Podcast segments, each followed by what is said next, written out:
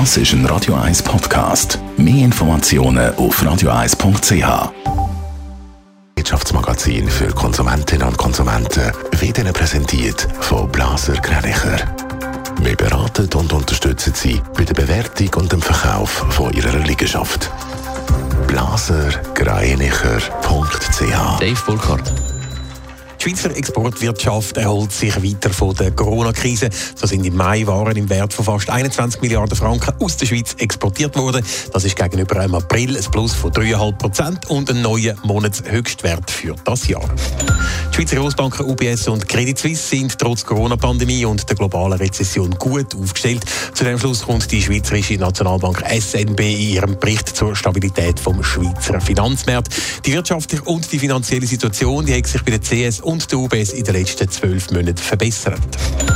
Roche, Nestle und Novartis sind die grössten Steuerzahler in der Schweiz. So haben sie 2020 insgesamt 2,6 Milliarden Franken Steuern gezahlt.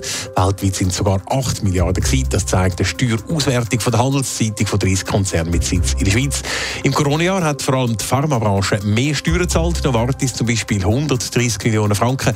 Bei Roche sind es 100 Millionen gewesen. Posten in einem Schweizer Shoppingcenter ist nach zwei Lockdowns mittlerweile wieder mehr oder weniger normal. Trotzdem Corona-Krise hat in der Kasse der Schweizer Shoppingcenter grosse Löcher hinterlassen. Dave Burkhardt. Ja, rund 1 Milliarde Franken ist in den 191 Shoppingcenter in der Schweiz im Corona-Jahr 2020 verloren gegangen.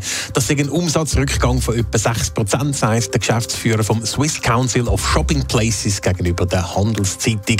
Allerdings haben die Shoppingcenter im Laufe des Jahres die Folgen vom ersten Lockdown ein bisschen aufholen von Mitte März bis Mitte Mai hat der Umsatzrückgang noch fast 1,9 Milliarden Franken beträgt. Trotzdem, gerade die grossen Shoppingcenter haben größere Umsatzeinbüßen gehabt. Zum Beispiel das Glattzentrum mit minus 14 Prozent und Seal City mit 12 Prozent. Aber nicht alle Shoppingcenter haben gleich festgelegt.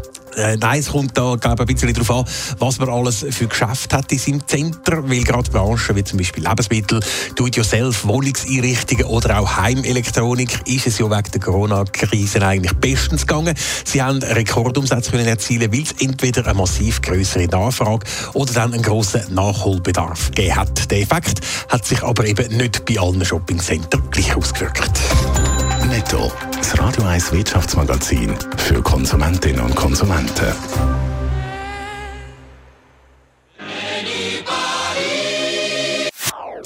Das ist ein Radio 1 Podcast. Mehr Informationen auf radio1.ch.